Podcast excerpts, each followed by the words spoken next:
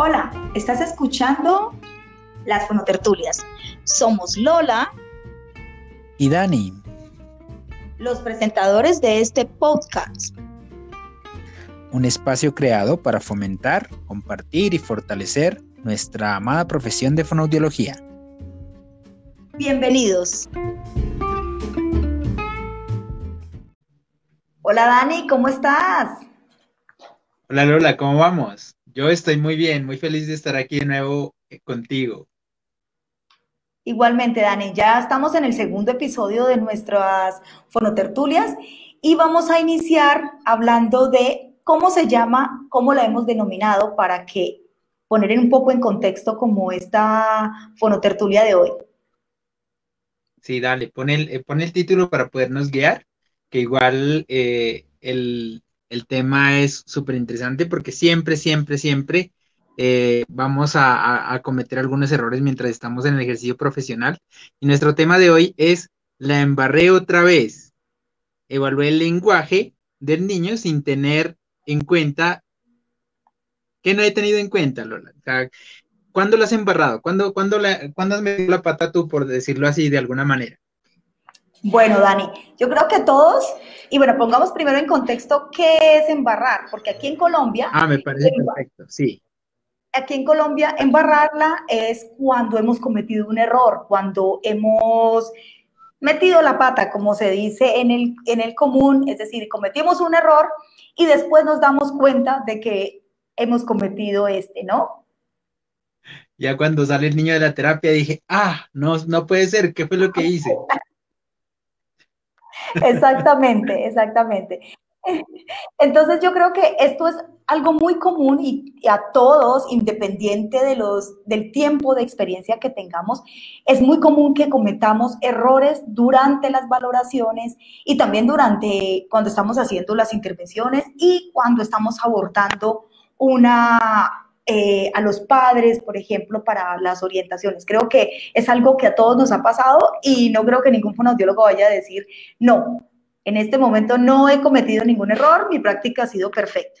Y son errores comunes, como decimos, de que evalúe el lenguaje, ¿cierto? Solamente dice el lenguaje, pero ¿qué debo tener más en cuenta? Creería que uno tiene que tener más en cuenta, eh, digamos, esas habilidades que el niño tiene previas al, aprendizaje del lenguaje oral. Y que a veces uno dice, ah, no, no, no, no evalué, por ejemplo, eh, cómo estaba jugando el niño o cómo, cuál era la atención, eh, el tipo de atención que tenía con, el padre. O cometí un error súper grande que fue sacarlo de una vez al padre de la, de, la, de la, sesión para poder evaluar al niño, sin tener en cuenta eso. Yo creería que uno, eh, teniendo en cuenta su, su, ojo clínico, desde el momento en que saludas al niño, ya comienzas a, evaluar, ya comienzas a ver qué es lo que, es lo que vas viendo en la, en la eh, digamos, eh, qué, habilidades va teniendo el niño. Así es, Dani. Muchas veces, y esto va desde, desde la academia, nos enseñan, bueno, el lenguaje, ¿verdad? El lenguaje receptivo, el lenguaje expresivo. Entonces nos tomamos en cuenta que las habilidades que están dentro, de la, dentro del lenguaje pero muchas veces cuando llegan a consulta los padres siempre llegan con esa, ese afán de que quiero que el niño hable. Y ahí es donde tenemos que nosotros tener en cuenta unas habilidades previas de hablar y también informarle que todo comunica, ¿no? Porque no solamente tenemos el lenguaje, pero además del lenguaje está el habla, está la comunicación y que a pesar de que tengamos estos términos, que parece que estuvieran distantes, se superponen y comparten muchos eh, aspectos que realmente van a complementarse.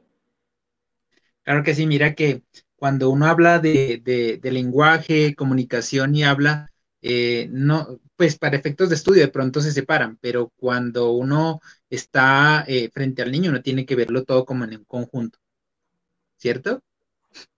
Totalmente, porque necesitamos hacer una evaluación integral, ¿verdad? Entonces, la manera de evaluar, por ejemplo, no solamente va siendo el lenguaje, ¿verdad? Sino tener en cuenta las otras habilidades, porque si nos llega un niño, por ejemplo, un bebé, y que a veces nos sucede cuando estamos en la práctica, ¿cómo orientamos a los familiares, a los cuidadores, de que vean más allá de que no el niño solamente va a ser una expresión, sino que todo, todo va a comunicar en él? Entonces, el lenguaje es una cosa, el habla es otra, la comunicación es otra, y como decíamos, se superponen.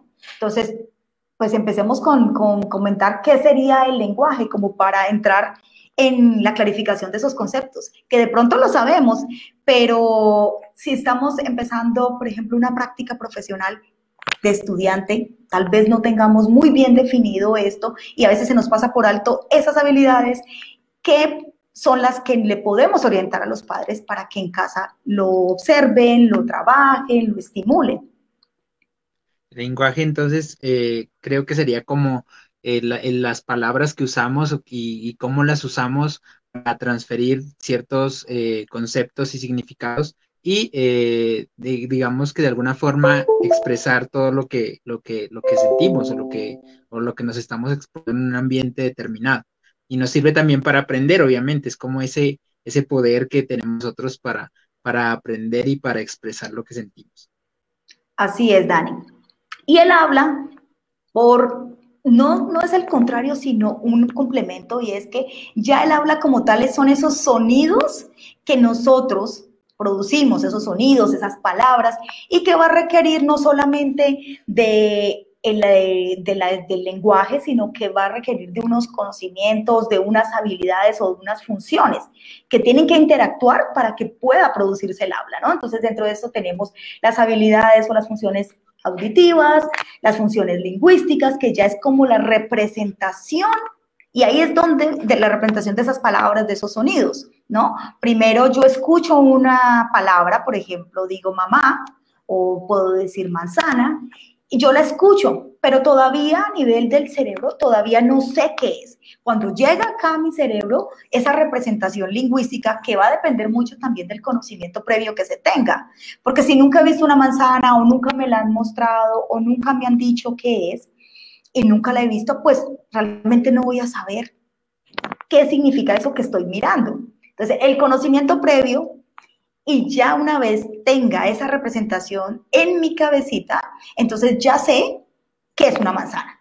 Y ahora viene la, la salida, que es decir, cómo voy a decir esa palabra, ¿verdad? O ese sonido, que sería ya, la función motora, que es donde interactúan toda la parte cerebral y también las estructuras em, anatómicas del habla.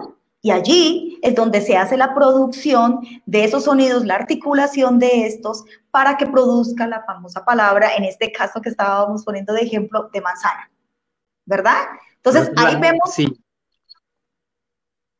Ahí vemos pues también entonces como, la, la, unión de todos los factores que, que nos acabas de decir y que realmente no se, no, no, no, se contrapone a lo que es el lenguaje, sino más bien se complementa y eh, vendría como a darse el proceso ya de comunicación como tal, que eh, también hace parte de todo lo que, lo que hemos estado hablando y es como el proceso activo del intercambio de información para comunicar, necesitan pues obviamente ciertos aspectos como un mensaje, una emisión, un receptor y, y vemos que sería también eh, esos, esos factores que están involucrados también en, la parte comunicativa como tal. Entonces, la comunicación sería ese, ese, intercambio de información e ideas que se dan dentro de ciertos procesos, teniendo en cuenta pues el lenguaje, eh, el habla, pero también gestos, gesticulaciones y, todo, pues un conjunto de cosas más que se dan a partir de, este intercambio de, de ideas. Exactamente, Dani. Ahí la comunicación podemos ver que entra no solamente, como tú dices, el lenguaje, la expresión, sino también las imágenes, los símbolos, las palabras, ¿verdad? Entonces, allí es donde también incluye lo que tiene que ver con los dispositivos de K, que son los dispositivos aumentativos y alternativos. Entonces, como vemos, todo lo que nos rodea a nivel del, en el mundo es comunicación, es lenguaje, incluye, no solamente nosotros hablamos, sino que necesitamos nuestro canal visual, nuestro canal auditivo, nuestro canal sensoriales para poder tener una interacción eh, incluyente que lleve a esa comunicación. Entonces, esto es algo importante saberlo porque a veces los padres no creen en las señas, no creen en los dispositivos de comunicación alternativa y aumentativa. Y esta es una oportunidad para poder clarificarle esto a los padres y mostrarle que son abordajes, son entradas acceso a la comunicación, porque lo que queremos con nuestros niños, con nuestros adultos, es que accedan, que vuelvan a acceder, que tengan una voz, ¿verdad? De pronto tener nuevas estrategias para poder acceder a esa, a esa expresión de, de las ideas y de todos los conocimientos que puedan eh, irse dando. Porque primero el niño tiene que comprender, ¿cierto? Tiene que comprender para poder luego expresar las cosas. ¿Y cómo se va comprendiendo? Con ese intercambio de comunicación que se da en el día a día, durante las rutinas, durante el juego, durante tantas cosas que se presentan en el aprendizaje del niño.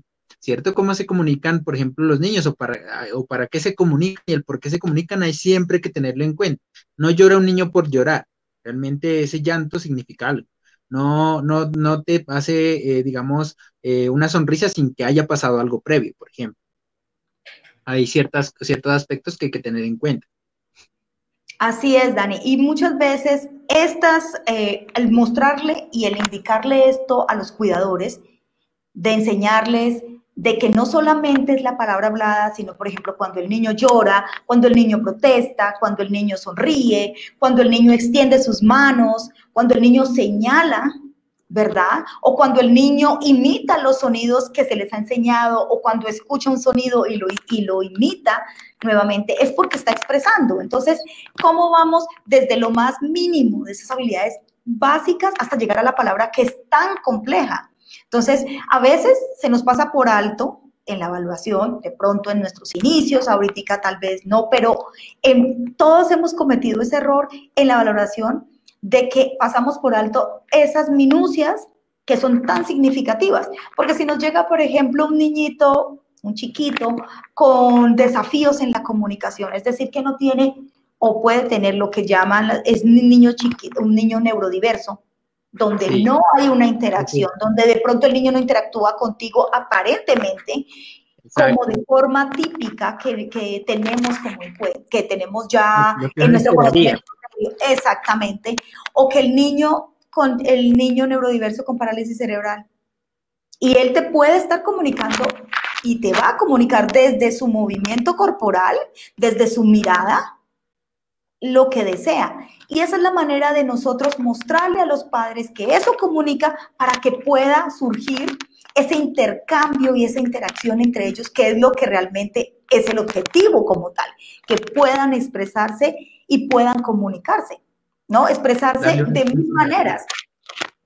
Enseñarles a que cada cosita tiene una funcionalidad y que, por ejemplo, un, movimiento que esté haciendo o, que te, o si te repite las cosas, si te repite las, las palabras detrás de ti, eso tiene un significado y podemos enseñarles a identificar cuándo y cómo, cómo reforzar de manera funcional ciertos aspectos de la comunicación.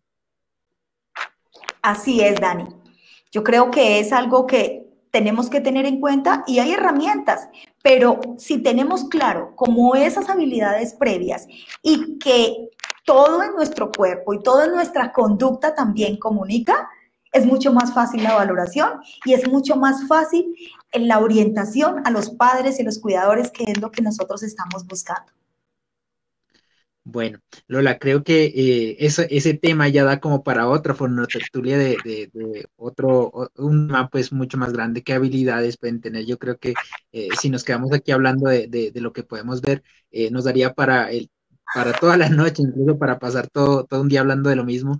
Y entonces, dejémoslo entonces para una próxima fonotertulia. ¿Qué opinas tú? Opino lo mismo, Dani. Creo que esto es un abrebocas de lo que podemos eh, abordar en nuevos episodios. Listo, entonces nos despedimos. Eh, ¿Te, gustaría decirles algo como conclusión a los, a, los que nos están escuchando? Bueno, una de las conclusiones que tenemos es que recordemos que no debemos ver solamente el lenguaje oral y el lenguaje receptivo aparte, es un conjunto y que tenemos que observar también la conducta, observar movimientos, observar eh, esos sonidos iniciales, esas sonrisas, esos esbozos, ese movimiento que hacen los niños para comunicar. Totalmente de acuerdo, esa es otra. El juego de... A la boca, está tirando los objetos, si, si realmente eh, juega ya de una forma digamos, em, eh, simbólica, es decir, que simbolice todo lo que pasa a su alrededor durante las rutinas, eh, si ya hace una representación y juega con sus, con sus amigos, todo eso creo que hay que tenerlo en cuenta, y con sus padres, obviamente. Dani, pero te estás adelantando a los próximos episodios donde vamos a hablar acerca de perdón, Perdón. te adelantaste, pero eso es algo positivo también porque tienes toda la razón. El juego es supremamente importante y ya que entraste en ese tema del juego, estén muy atentos porque vamos a hablar del juego y la importancia no solamente en la comunicación, sino en, la, en el aprendizaje, en el área de lectura y de escritura cuál es la importancia, y no solamente con niños típicos, sino con niños neurodiversos. Así que muy atentos y yo creo que ahora sí nos podemos despedir y esperamos que, que les haya sido de agrado. Dejen sus comentarios, recuerden que nos pueden seguir en nuestras redes sociales de Instagram, en Facebook, en YouTube. Tenemos nuestro podcast en Apple y en Spotify, Anchor, y esperamos tener sus mm, reviews, eh, mándenos sus correos, mándenos, perdón, sus mm, comentarios. Tenemos nuestro correo electrónico que es fonotertulias.gmail.com. Así es, déjenos saber cualquier duda que tengan y cualquier momento nosotros la respondemos. Que estén muy bien. Somos Lola, somos Lola y Dani. Se cuidan. que estén muy bien. Un placer haber estado el día de hoy con ustedes.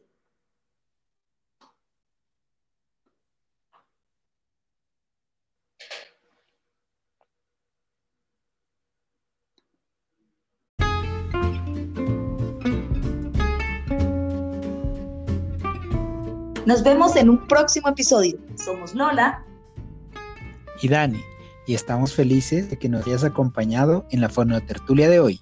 Recuerda suscribirte a nuestros canales y dejar tus comentarios. También escríbenos a fonotertulias.gmail.com. Hasta una próxima oportunidad.